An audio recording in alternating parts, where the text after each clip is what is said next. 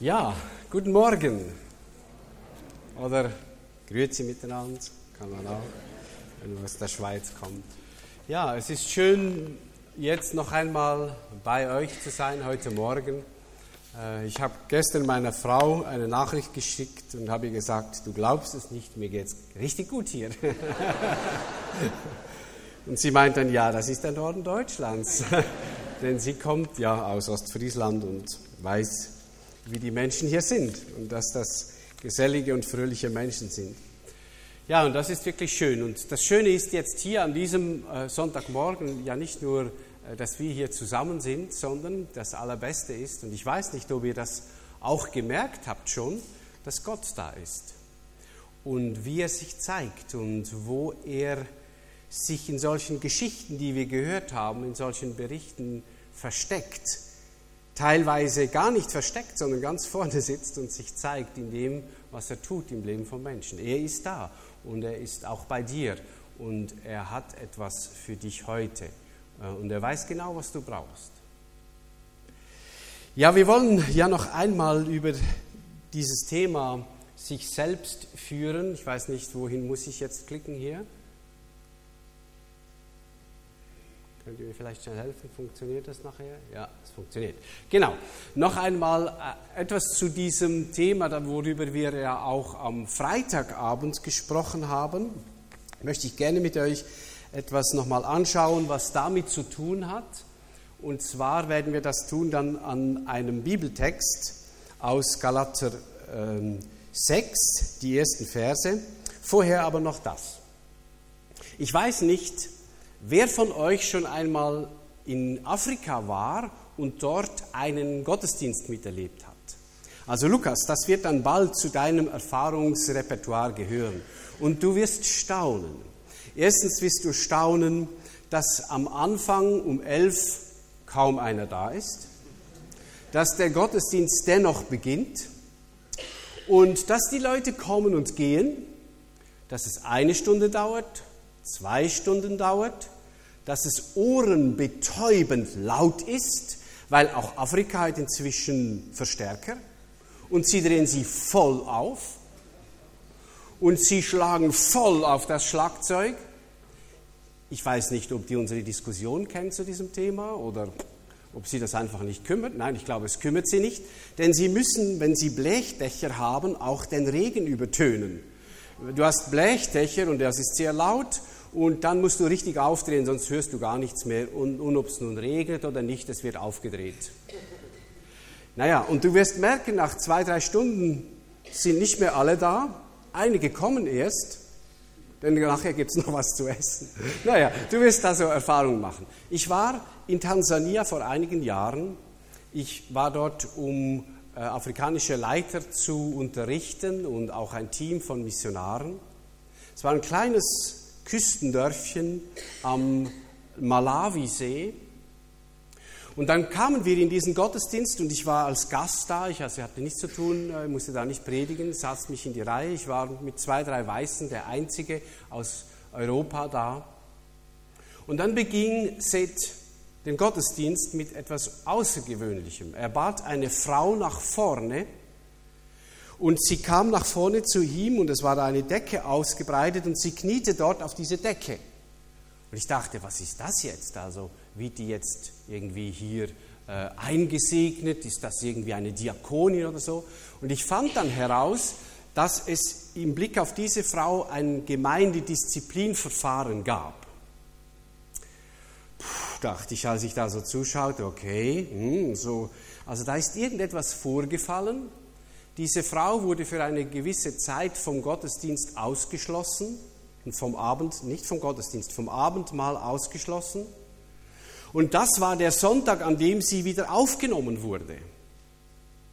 Und die haben einen solchen Ritus in dieser Kirche. Man kann darüber diskutieren, wie sinnvoll das ist und ob wir das in Europa unbedingt auch so machen sollten.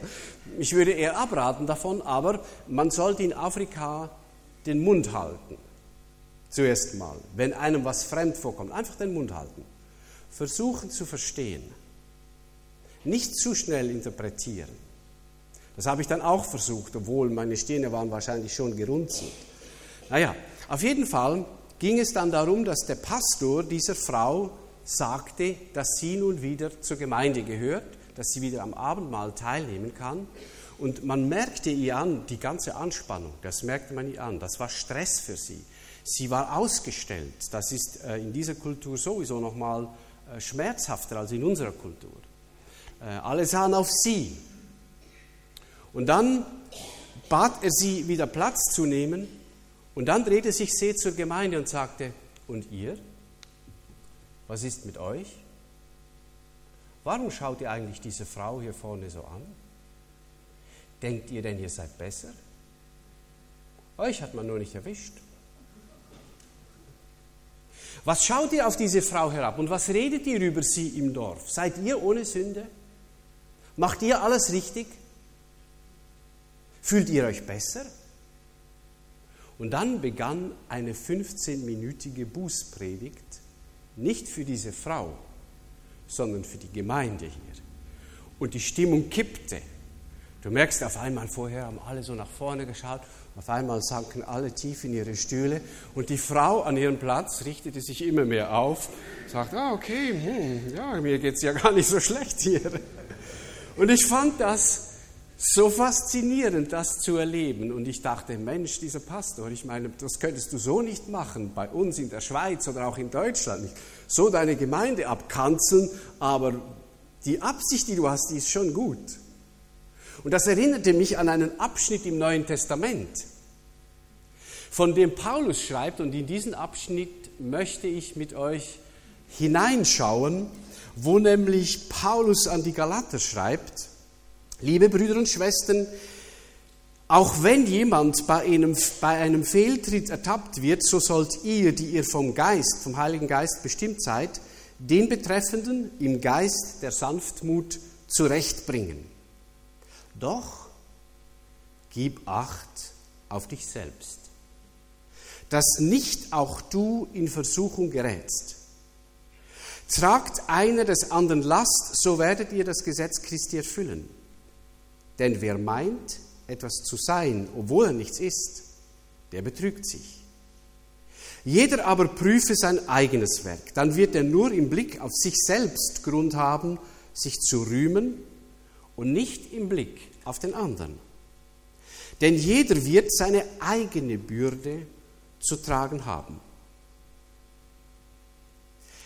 Ja, ich musste an dieses Wort von Paulus denken, als ich das mitverfolgte.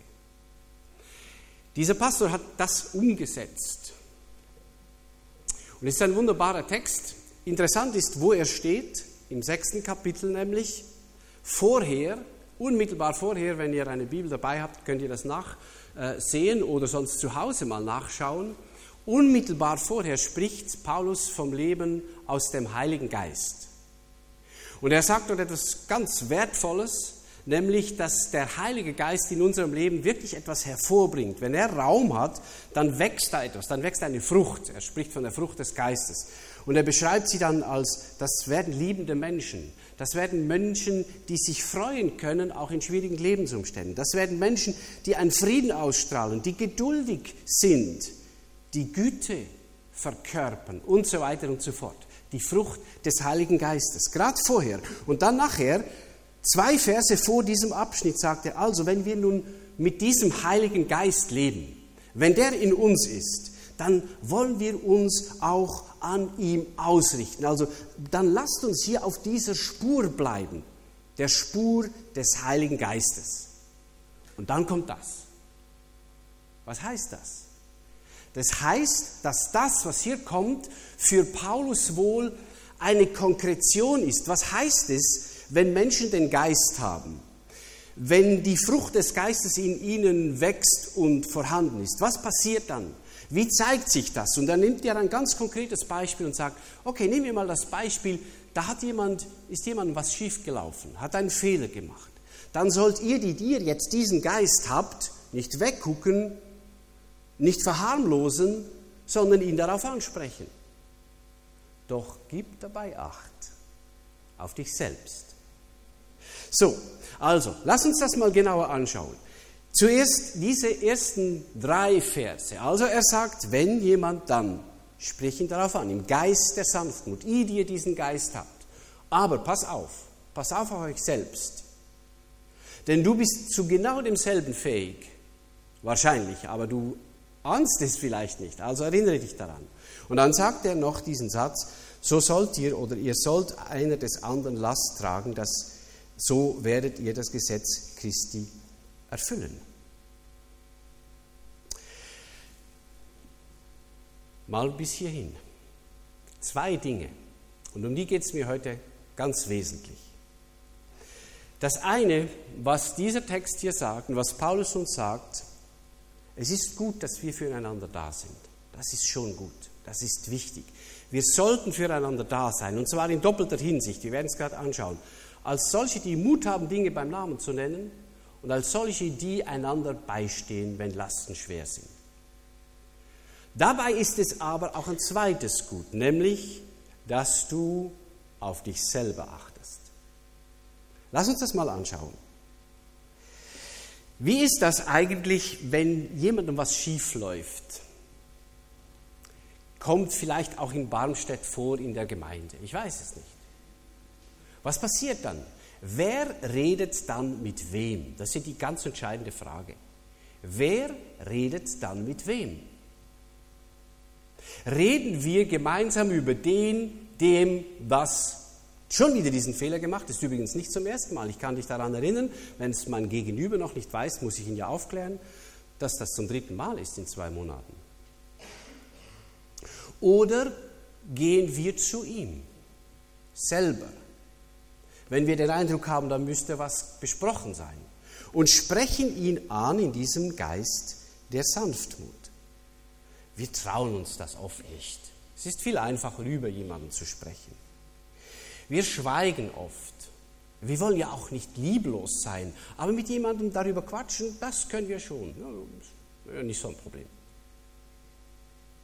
Daniel Plessing, ein guter Bekannter von mir, ein Süddeutscher, hat ein Buch geschrieben, vom, wie heißt es, vom heiligen Gebot, miteinander Tacheles zu reden. Und Tacheles ist ein jüdisches Wort und heißt so viel wie Klartext. Und er, er, er erzählt wirklich, das ist ein, ein kleiner Buchtipp für euch, ähm, er erzählt sehr spritzig und sehr auch fröhlich und sehr klar von diesem heiligen Gebot von Jesus aus Matthäus 18. Wenn einer deiner Brüder oder Schwestern schuldig wird, dann geh zu ihm unter vier Augen. Geh zu niemandem sonst, geh zu ihm oder geh zu ihr. Und sprich sie darauf an. Klär das mit ihr. Und wenn er sich völlig verweigert, dann, dann kannst du noch jemanden mitnehmen. Und wenn er sich nochmal völlig verweigert, dann kannst du immer noch sagen, zwei, drei Leute, falls das von öffentlichem Belange ist, das ist immer die Frage, ist es überhaupt von öffentlichem Belang für die Gemeinde, dann kannst du immer noch sagen als Gemeindeleitung, äh, wir müssen hier ein Problem lösen. Aber zuerst geht zu ihm. Tolles Buch. Also, Dinge ansprechen. So, und dann Vers 3, Vers 2. Tragt einander die Lasten. Das ist ja auch so eine Art von Lastentragen, wenn man jemanden anspricht, man nimmt ihn genug ernst, dass man mit ihm darüber spricht auch und ihm hilft vielleicht hier einen Wachstumsschritt zu machen. Die Last, von der Paulus hier spricht, er braucht ein bestimmtes Wort dafür, das man so übersetzen könnte. Diese Last, dies Baros ist das Wort, das ist die unerträgliche Last. Also wenn jemand in dieser Gemeinde in deinem Umfeld eine Baroslast hat in seinem Leben, also eine unerträgliche Last, eine richtig schwierige Last, die für einen zu schwer ist, dann sollt ihr einander diese Last tragen helfen. Das ist ein Gesetz, steht hier. Das Gesetz Christi. Das heißt, an diesem Gesetz schuldig zu werden, ist eine ernsthafte Geschichte. Wenn wir Menschen alleine lassen, die mit unerträglichen Lasten leben müssen, mit denen man eigentlich gar nicht leben kann, dann habt ihr, haben wir den Auftrag, da zu sein. Ich weiß nicht, wer in eurer Gemeinde in den letzten Wochen und Monaten von solchen Lasten vielleicht ganz unmittelbar betroffen wurde. Schicksalsschläge, wo du ahnst, wenn dir das geschehen würde, es wäre einfach viel, viel zu schwer. alleine damit klarzukommen. Nun, ich bin nicht immer der, der Maßstab, ob es für mich zu schwer ist, ob es auch für einen anderen zu schwer ist, aber es gibt dir vielleicht doch ein bisschen eine Ahnung, dass wenn es dir so geht, dass es dem anderen auch so gehen könnte. Dann sollten wir da sein. Und vielleicht noch etwas zum Wie. Das heißt gar nicht, dass du sehr viel tun musst jetzt. Sagen schon gar nicht. Je schwieriger der Schicksalsschlag, umso weniger Erklärungen solltest du abgeben. Einfach da sein. Und dir auch möglicherweise nicht zu viel vornehmen, was dem anderen jetzt helfen könnte. Denn das, was dir helfen würde jetzt, hilft ihm möglicherweise nicht. Also frage lieber, ich möchte da sein. Ich möchte dich unterstützen. Was soll ich tun? Was würde dir wirklich helfen? Und vielleicht sagt diese Person so etwas für dich völlig Banales wie, könntest du mein Fahrrad flicken?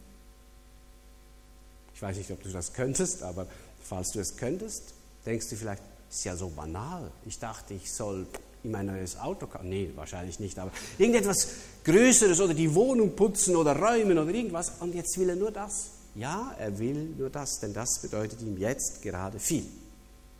Also frag ihn, was ihm dient, frag sie, was ihr dient und mach nicht einfach, äh, sondern äh, versuch das Richtige zu machen. Ja, manchmal muss man auch einfach machen, das ist klar. Aber man sollte nicht von sich auf andere schließen, das ist, was ich meine. Also, Baros lasten. Aber das Wichtigste ist, dass du da bist, dass du zuhörst, dass du auch vielleicht komische Sätze dieser Person nicht versuchst, ins rechte Licht zu rücken. Diese Person wird gerade erdrückt von einer unerträglichen Last.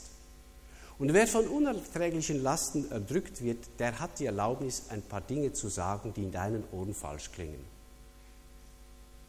Versteht ihr, was ich meine? Darum nicht viel diskutieren, zuhören, annehmen, verstehen. So, Baros. Schaut, das sind, da, eigentlich ist das eine Kernaufgabe von Gemeinde. Es ist eine Kernaufgabe von Kleingruppe. Es ist eine Kernaufgabe letztlich auch von Freundschaft. Ich bin so froh, dass wenn ich so Dienste habe, weit weg von zu Hause, dass da ein paar Menschen sind, denen ich eine SMS schicken kann. Ich sagte nicht, nach Barmstedt zu gehen, ist für mich eine Baroslast, unerträglich. Aber es ist eine Herausforderung, immer wieder auch geistlich eine Herausforderung für mich. Und dann bin ich einfach froh, dass ich weiß, die Menschen, denen kann ich sagen, wo ich bin, sie beten für mich. Und es sind auch die Menschen, von denen ich weiß, wenn mein Leben zerbricht, gehe ich dorthin. Das sind die Adressen, das sind die Telefonnummern. Ich weiß sie, ich weiß die Namen der Menschen. Und hier und da sagen wir einander das auch. Weißt du, wenn mein Leben bricht und keiner weiß, ob nicht eines Tages sein Leben bricht, dann weiß ich, dass ich zu dir kommen kann. Und übrigens, du sollst und darfst dann auch zu mir kommen. Es ist gut, solche Menschen zu haben.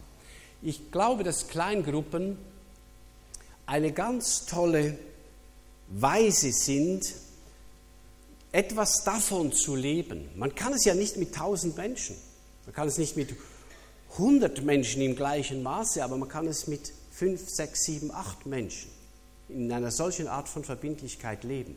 Und ich möchte euch Mut machen, wenn ihr habt ihr Hauskreise, habt ihr Kleingruppen, dass ihr darauf schaut, dass das mehr als fromme Abendkränzchen äh, sind dass es Orte sind, in denen etwas ganz Wesentliches geschieht. Ich habe mir mal so fünf Regeln definiert in Anlehnung an John Wesleys Bandenregeln. Das wäre eine eigene Geschichte. Die sind so steil, die kann man so heute nicht mehr eins zu eins umsetzen, aber die Grundidee kann man. Und ich habe mir das so formuliert, ich möchte diesen Menschen gegenüber, nicht allen, aber diesen Menschen gegenüber ehrlich sein. Ich werde nicht sagen, es geht mir gut, wenn es mir in Wahrheit nicht gut geht, sondern ich werde sagen, es geht mir schlecht. Ich werde hier ein, zwei Menschen haben, denen ich meine Sünden bekenne. Und zwar auch in Wahrheit, nicht verschönert, nicht verkleidet, nicht, äh, sondern einfach ehrlich. Dann, das sind die Menschen, mit denen ich lernen will, die Wahrheiten des Glaubens anzuwenden in meinem Alltag. Also ich will hier nicht nur philosophieren und über Geistesgaben debattieren und kommt Jesus morgen oder übermorgen oder war er gestern schon da. Ähm, natürlich sind diese theologischen Fragen auch interessant, aber was heißt das denn für die Art und Weise, wie ich heute lebe, wenn er morgen kommt oder wenn er in tausend Jahren kommt? Ändert sich daran etwas, wie ich morgen lebe? Ich möchte darüber sprechen. Dann, ich möchte Rechenschaft geben. Also wenn ich euch etwas eine Herausforderung mit euch geteilt habe, einen Kampf, einen Zweifel, dann dürft ihr nachfragen. Ihr dürft nachfragen und ich werde euch auch sagen, wenn es wieder nicht funktioniert hat. Dann als viertens, wenn ich vor schwierigen Entscheidungen stehe, dann werde ich beten und auf euch hören. Ich werde auf Gott hören und auf ein paar Menschen. Und nicht, weil sie die Entscheidung für mich abnehmen können, aber weil sie vielleicht einfach noch ein Stück Weisheit haben und etwas sehen, was ich nicht sehe. Und sie dürfen es mir sagen. Dann letzter Punkt. Ich bin für euch verantwortlich. Und umgekehrt auch. Wenn da eine Baroslas ist, ich werde nicht den Pastor anrufen und sagen, übrigens, der liegt im Spital, ist das meiner Kleingruppe, könntest du da schauen? Sondern ich werde sagen, ich bin jetzt dein Pastor. Und wenn ich dort bin, weiß ich, du bist mein Pastor, du wirst da sein. So, ich mache euch Mut, Kleingruppe mal unter solchen, mal über diese Stichworte zu diskutieren und euch mal zu fragen, ob das was wäre für euch. Also, gehen auch nochmal zurück. Es ist gut, wenn wir füreinander da sind, wenn wir Dinge ansprechen, wenn wir Lasten tragen.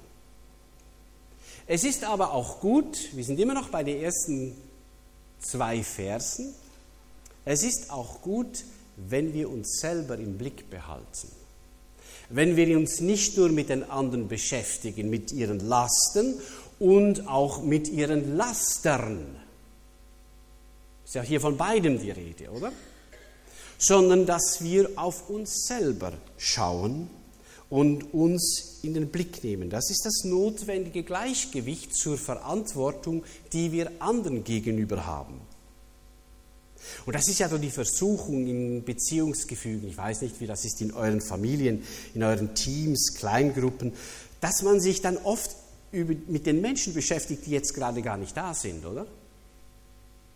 Selbst ich, da komme ich von diesem befreundeten Ehepaar nach Hause, mit dem wir wirklich auf eine sehr enge Weise miteinander verbunden sind, kommen wir nach Hause, trinken noch irgendwie ein Gläschen irgendetwas und dann sage ich zu meiner Frau, du ist dir auch aufgefallen, dass äh, Claudia so zugeknöpft war heute? Was hat sie wohl? Hat sie Stress mit ihrer Jüngsten? Ich finde, sie nimmt das viel zu stur.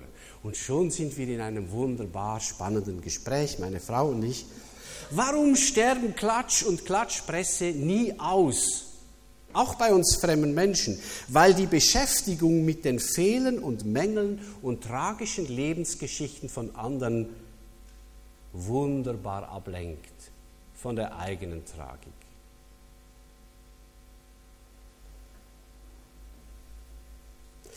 Deshalb sagt Paulus hier in der Mitte, ist interessant, von diesen drei Versen, steht das in dieser Mitte. Achte auf dich selbst. Und er braucht hier auch wieder eine schöne Formulierung. Er sagt, ganz wörtlich, sagt er, nimm dich selbst ins Zentrum deines Blicks. Nimm dich selbst ins Zentrum deiner Aufmerksamkeit. Keine Ego-Nummer, aber einfach sei ehrlich zu dir selbst, wer du bist und wo du stehst. Es ist der wache, prüfende Blick eines Wächters, der hier beschrieben ist, der sich selbst nicht ausblendet.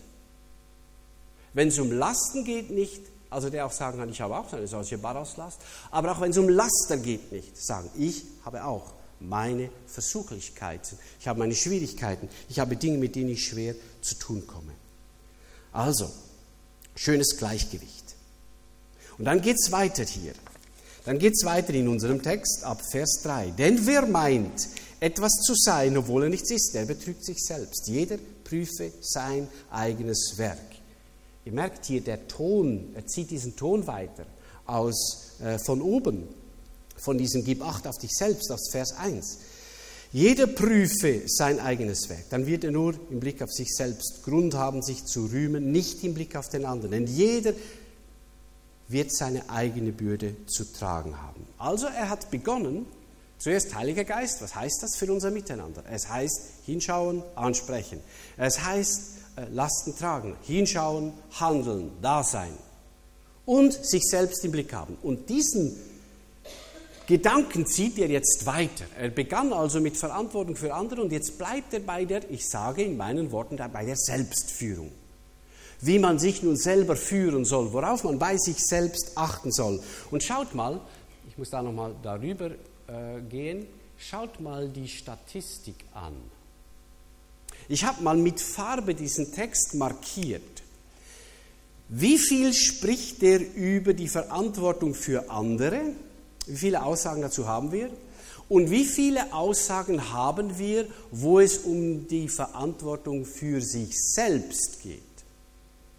Die Statistik sagt, zweimal die anderen, fünfmal dich selbst. Fünf Hinweise, die nur mit dir zu tun haben, mit niemandem sonst. Und zwei Hinweise, die mit anderen zu tun haben. Also eindeutiges Übergewicht im Blick auf, achte auf dich selbst. Nicht im Sinn einer Ego-Nummer, sondern eben im Sinne dieser Verantwortung, von der wir am Freitag gesprochen haben, die jeder für sich selbst hat. Die Wachsamkeit im Blick auf die eigenen Gefährdungen. Als Christ habe ich also immer Aufgaben an anderen, auf jeden Fall, aber ich habe noch die schwierigen Aufgaben, kann man wohl sagen, an mir selbst. Und sie scheinen hier besonders betont zu werden, weil wir sie so gerne vernachlässigen. Weil es einfacher ist für manche von uns, sich mit Lasten anderer zu beschäftigen als mit den eigenen oder auch sogar mit den Lasten anderer zu beschäftigen als mit den eigenen. So, und dann kommt hier in Vers 5 ein interessanter Satz. Denn jeder wird seine eigene Bürde zu tragen haben. Vergleicht das einmal mit Vers 2. Merkt ihr etwas?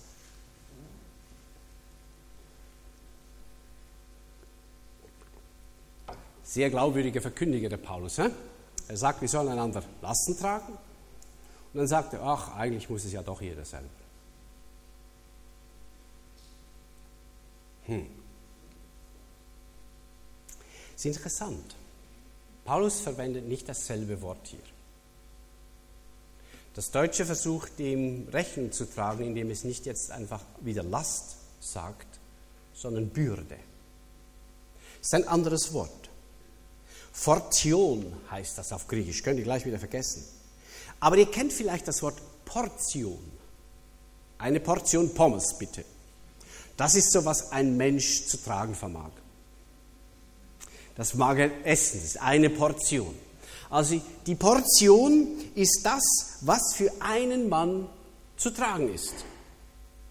Man könnte auch sagen, das ist so quasi ein Mann Rucksack. Ich habe hier so einen Ein-Mann, also auch einen Ein-Frau-Rucksack, aber äh, das kann einer tragen, den kann ich tragen. Das geht. Diese Last muss ich selber tragen. Also jeder hat seine eigene Bürde. Jeder hat sein eigenes Gewicht. Jeder hat sein eigenes Gepäckstück, das das Leben ihm anzieht oder auch zumutet, auferlegt. Und dieses eigene Gepäckstück sollten wir nicht anderen aufbürden und sagen, ach, das tut mir weh, würdest du mir bitte für die nächsten fünf Jahre diesen, diesen Sack hier schleppen? Und er hat ja schon einen, oder? Gut, das ist ein kräftiger Norddeutscher, der, der würde das mit links machen. Aber äh, wir sollen nicht unsere Bürden anderen aufbürden. Also wir müssen unterscheiden zwischen Lasten, die unerträglich sind, und Bürden, wir sagen als Schweizer auch Spürdeli. Jeder muss sein Spürdeli sauber tragen. Das ist genau eine Anwendung dieses Satzes. Jeder muss seine kleine Bürde, die Gott das Leben, das Schicksal ihm zumutet, äh, die kann er nicht einfach aus der Hand geben. Er muss lernen, sie zu tragen. Und das ist eben auch vom Heiligen Geist. Davor kommen wir ja, von oben. Heiliger Geist, was ist, wenn er unser Leben bestimmt? Dann werden wir fähig, unsere Bürde zu tragen. Er ermächtigt uns dazu. Nicht die Baroslast, bitte nicht verwechseln. Man muss sich schon gut kennen und sehr ehrlich mit sich sein und mit seinen Mitmenschen, um zu sagen zu können, diese Last ist zu schwer. Und diese Bürde muss ich selber tragen. Also da muss man etwas lernen, nämlich das gut zu unterscheiden. Da braucht man manchmal auch ein bisschen Hilfe. Aber die Bürde ist das, wo wir uns eigenverantwortlich, und darum passt es gut in diesen roten Bereich, in der Selbstverantwortung, wo wir uns eigenverantwortlich dem stellen. Paulus ist also nicht nur ein grandioser Bibel- und Jesus-Kenner, er ist auch ein Menschenkenner. Und er weiß, dass man hier gut unterscheiden muss. Ich möchte ein paar Folgerungen daraus ziehen, hier nochmal diesen Unterschied, ein paar Folgerungen für euch in Barmstetten, dann sollte ich ja auch langsam aufhören. Ah, hier, hm, ja, das überspringen wir, das war gestern. So, also, ein paar Schlussfolgerungen daraus für uns. Was lernen wir von diesen Versen bei Paulus? Jemanden nicht auf sein Fehlverhalten ansprechen ist lieblos und egoistisch. Es beraubt andere einer Wachstumschance, ist ein Zeichen von Feigheit, ist ein Zeichen von Furcht. Ich will mich nicht unbeliebt machen. Und damit beraube ich auch mich selbst einer Wachstumschance, dass ich lerne, Dinge zu sagen, auch wenn mich nachher nicht alle mögen. Das ist etwas vom Wichtigsten, was wir einem jungen Menschen überhaupt beibringen können, dass er Dinge wagt zu sagen und zu tun, auch wenn ihn nicht alle mögen. Dass wir dann den Halt in Gott haben, wenn jemand nicht versteht, warum wir das jetzt so gemein waren, ihn auf das hinzuweisen. Nun, die Frage ist ja immer, wie mache ich das? Das Wie, c'est la ton qui fait la musique, sagen die Franzosen. Es ist der Ton, der die Musik macht. Also das heißt, wie sagst du? Ich weiß nicht, wieso, was Norddeutsch angemessen ist, keine Ahnung, aber äh, jetzt ich würde sagen, hey, da hast du wieder voll in die getroffen. Wäre vielleicht nicht so nett. Wenn ich aber frage, du, du hast da was gesagt. Wie hast du das gemeint? Ähm, was ist dir damit ein Anliegen? Ich kann dir mal sagen, was ich gehört habe. War das das, was du gemeint hast? Ich will, möchte, möchte es verstehen. Warum hast du so entschieden? Hilf mir, es zu verstehen. Und dann am Ende vielleicht habe ich es richtig verstanden. Und wenn ich es richtig verstanden habe, ich habe ein Problem damit, ganz ehrlich. Ich komme damit nicht so gut klar. Ich hatte den Eindruck, das ist falsch. Und das ist eine andere Art. Ich weiß nicht, ob das Norddeutsch kompatibel ist, aber das wäre eine andere Art, jemanden auf etwas anzusprechen. Oder ist das schon viel zu brav schweizerisch? Oder wir Schweizer sind ja so die oberdiplomatischen. Ähm, ja, okay. Hauptsache, man spricht es an, kulturell angemessen. In Afrika zum Beispiel, Lukas, merkt ihr das? Nie direkt. Nie direkt.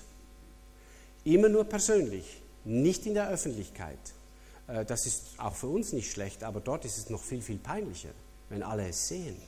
Also indirekt. Es ist in Afrika sogar erlaubt, wenn Gunda sich in der Moderation daneben benommen hat, dass ich es ihrem Mann sage. Um Gunda zu schützen vor der direkten Konfrontation, halte ich hier für falsch.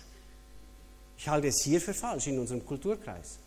Dort ist es ein Zeichen des Schutzes, hier ist es ein Zeichen der Feigheit. Es sind kulturelle Unterschiede. Hier ist es falsch, wenn ich nicht zu Gunda gehe, sondern zu ihrem Mann. Denn was soll denn ihr Mann? Der arme Kerl. Hat nachher ja auch ein Problem, oder? Warum sagst du mir das? Warum sagt ihr mir das nicht selber? So. Bitte? Oh ja, genau. Dann geht er zu meiner Frau. Genau. Meine Frau geht zum Pastor. Der Pastor geht zum Jugendpastor. Der Jugendpastor geht zu meiner Tochter. Ja, und dann wird Gemeindeleben richtig spannend. So, ständig für andere da sein ist gefährlich und falsch. Denkt an die Baroslast. Denkt an die Portionlast, an den Rucksack, vor allem an den Rucksack. Also das heißt, sogar Unterstützung und Fürsorge kann falsch sein. Nämlich dort, wo wir jemandem etwas abnehmen wollen, das er selber tragen lernen muss. Das führt mich gleich zum nächsten Punkt. Nimmt einander nicht jede Last ab. Also lasst uns unterscheiden. Lasst uns überlegen, ist das eine unerträgliche Last? Oder ist das sein Rucksack? Darf ich ihm ihn gar nicht wegnehmen? Das ist übrigens auch in der Erziehung eine ganz entscheidende Frage. Es gibt Eltern, die behandeln jedes Wehwehchen ihres Kindes wie eine unerträgliche Last. Und Kinder sind auch super, das so zu kommunizieren. Sie brechen vor dir zusammen. Und sie weinen. Also, meine Mädchen jedenfalls. Tränen sind Wasserkraft. Vor allem bei Vätern. Sie bringen Dinge in Gang. Und es ist manchmal ja erstaunlich, wenn man sich dem dann doch in einem wachen Moment verweigert. Nicht, weil man das Kind nicht mag, sondern weil man merkt, ich würde es schwächen, wenn ich das für das Kind tun würde. Dann stehen sie auf und sagen, okay, dann mache ich selber. Und ich denke, okay, hm, hm, ist das der Unterschied der Geschlechter? Also wir fragen uns, wäre es besser, einem solchen Menschen zu helfen, dass er tragen kann? Wäre das die richtige Unterstützung? Ich helfe ihm, ich stärke ihn, damit er es selber tragen kann. Dass er tragfähiger wird. Das ist auch eine Frage, die wir dann manchmal Gott stellen müssen. Wie siehst du das? Was denkst du? Also damit ich ihn nicht entmündige. So, und dann der letzte Punkt, bleib in Balance. Wo sollst du für andere da sein? Und es ist wichtig, dass wir füreinander da sind. Noch einmal, das sagt Paulus ja ganz deutlich. Aber bleib bei dir selbst. Schau auf dich selbst. Und wenn du eine Last hast, trag nicht nur die Lasten anderer. Es gibt ja Menschen, die tragen Lasten anderer. Wenn es um ihre Last geht, darf sie niemand ihnen abnehmen. Und das ist nicht gesund. Diese Menschen müssen lernen, dass es Zeiten gibt, in denen sie sich helfen lassen müssen. Und nur dann sind sie wirklich fair zu den anderen. Weil sie nämlich sonst kommunizieren, weißt du, ich kann alle möglichen Lasten tragen, aber ich selber, ich brauche das nicht. Ich bin mir vielleicht auch, oder es ist mir zu peinlich, oder wie auch, ich darf doch nicht schwach sein. Ja, warum erlaubst du jemandem schwach zu sein und dir selber nicht? Das ist nicht normal. Du darfst schwach sein, wenn es um eine Baroslast geht. Dann lass jemand das mittragen. Und damit würdigst du ihn auch, dass er das darf. Und sagst, ich brauche dich. Sonst sagst du eigentlich, nee, ich, ich komme letztlich ohne dich klar. Damit schaffst du nicht Beziehung, damit schaffst du Distanz. Okay, zum Schluss, ihr dürft das gerne mitnehmen in eure Familie, heute Nachmittag noch darüber diskutieren. Was gilt es eigentlich bei uns anzusprechen? Was umkreisen wir immer? Wo sprechen wir nicht darüber? Sind Einzelne von uns zu sehr mit anderen beschäftigt, mit Lasten oder Lasten und zu wenig bei sich selbst? Dann sind bei uns die untragbaren Lasten gut verteilt, wenn sie gemeinsam getragen? Wer nimmt wem zu viel ab? Beginnt in der Familie, denn dort tun wir es eigentlich am meisten. Dort tun wir es am meisten. Und wenn wir es in der Familie tun, tun wir es auch in anderen Beziehungsumfeldern. Ich schließe mit zwei kleinen Geschichten. Ich war Student, Theologiestudent im sechsten Semester. Große Prüfung, Dogmatik, Bibel, Altes, Neues Testament, alles fromme Sachen. Und ich hatte eine Glaubenskrise. Ich merkte auf einmal, dass ich noch eine ganz andere Art von Rucksack mit mir herumtrage. Nämlich, dass mein Glaube als Jugendlicher gefüllt wurde mit klugen Sätzen von anderen Leuten, die ich vor mich her posaunte, groß in die Menge rief, die aber nicht meine eigenen waren. Es war übernommen. Es war nicht mein eigenes. Und auf einmal wurde mir das bewusst und ich merkte, mein eigener Glaube ist eigentlich gar nicht Existenz. Ich lebe von gemietetem und nicht von etwas, was mein eigen ist. Das war meine große Krise. Und ich dachte, ja, wenn du betest, das ist eigentlich pure Heuchelei. Wenn du die Bibel liest, das ist eigentlich, pff, das glaubst du selber gar nicht wirklich. Die kommt sofort in den Sinn, was man hier dazu sagen muss, aber ist nicht dein eigenes Ding. Das war meine Krise. Und ich sollte lernen, lauter solche Sachen. An der Prüfung dann noch. Ich musste also professionell heucheln hier. Und da kamen zwei Freunde zu mir und sagten, Thomas, du betest von heute an nicht mehr, wir verbieten es dir. Du liest nicht mehr deine Bibel, wir verbieten es dir. Es ist Heuchelei, wenn du es tust. Sie wussten um meine Zweifel. Wir tun das jetzt für dich. Wir tun es für dich. Du tust es nicht mehr. Das waren zwei 23-jährige Kerle und sie waren reif wie 70-jährige Waisen.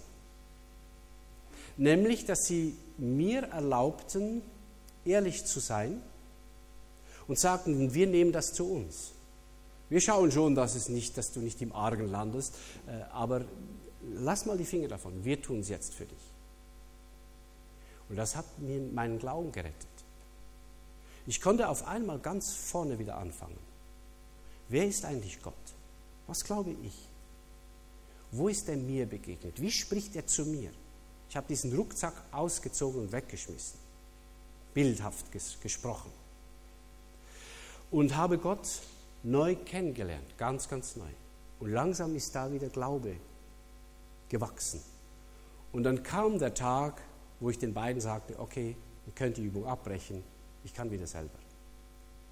Das war eine Barroslast, die sie genommen haben. Nur was Kleines. Eine andere Geschichte, viele Jahre später. Erschöpfung, Zusammenbruch, ein physisch-psychisches Wrack mit drei Kleinkindern, zwei Kleinkindern, das dritte war noch unterwegs und eine Frau. Und ich war am Ende. Und meine Frau, eine Norddeutsche, stand daneben und sagte mir immer wieder, es tut mir leid, ich sehe, wie du leidest, aber ich kann dir das nicht abnehmen. Ich kann dir nicht den Schritt zum Arzt abnehmen. Ich kann dir nicht den Schritt abnehmen, dir helfen zu lassen. Ich kann nicht jetzt deine Arbeit auch noch machen. Das geht nicht. Da musst du deinen Weg finden. Und ich hätte sie manchmal auf den Mond schießen können, denn ich dachte, siehst du denn nicht, wie ich leide? Aha, davon haben meine Töchter das. Jetzt kommt mir auch was in den Sinn. Naja, okay. Sie hat es nicht getan und sie sagt im Nachhinein, ich hätte es gar nicht können. Ich hätte es nicht können. Zum Glück nicht. Also sie merkte, das sah wie Barros aus, aber war es Bürdeli. Ich musste lernen, selber hier einen Weg zu finden. Ich musste lernen, mich selber zu führen, Hilfe zu holen. Ich musste lernen, an den richtigen Ort zu gehen mit meiner Last, nicht zu meiner Frau. Das war ganz wichtig. So, also, ich weiß nicht, ihr könntet wahrscheinlich auch solche Geschichten erzählen, wo ihr merkt, dass es gut ist, dass jemand kommt und sagt, das trage ich. Und manchmal hilft dir ein Mensch dann am meisten, wenn er dir sagt, das trage ich nicht für dich. Aber ich bin da und ich unterstütze dich, damit du es tragen kannst. Lass uns beten.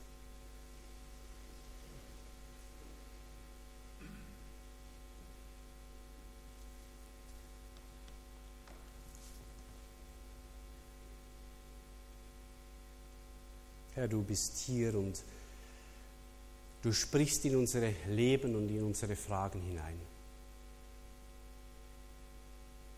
Wie gut ist das, dass wir hier nicht nur Gottesdienst feiern, sondern vor dir sind und dass du genau weißt, was jede Frau, ob sie eine junge oder eine ältere ist, was jeder Mann braucht. Und wir danken dir für dein Reden heute. Ich danke dir, dass du uns nicht im Stich lässt, da wo wir stehen. Bei dir ist Hilfe. Bei dir ist Gnade. Bei dir ist Tragkraft. Bei dir ist auch den Mut zu sagen, ich komme damit nicht klar. Danke dafür. Begleite uns in unsere nächsten Schritte, Begegnungen hier oder zu Hause und mach diese Lektionen fest in uns. Rede weiter zu uns, sprich zu uns, gib uns die Impulse, die wir dort brauchen. Die Weisheit, die Klarheit und vor allem deinen Heiligen Geist. Das brauchen wir, mehr als alles andere. Amen.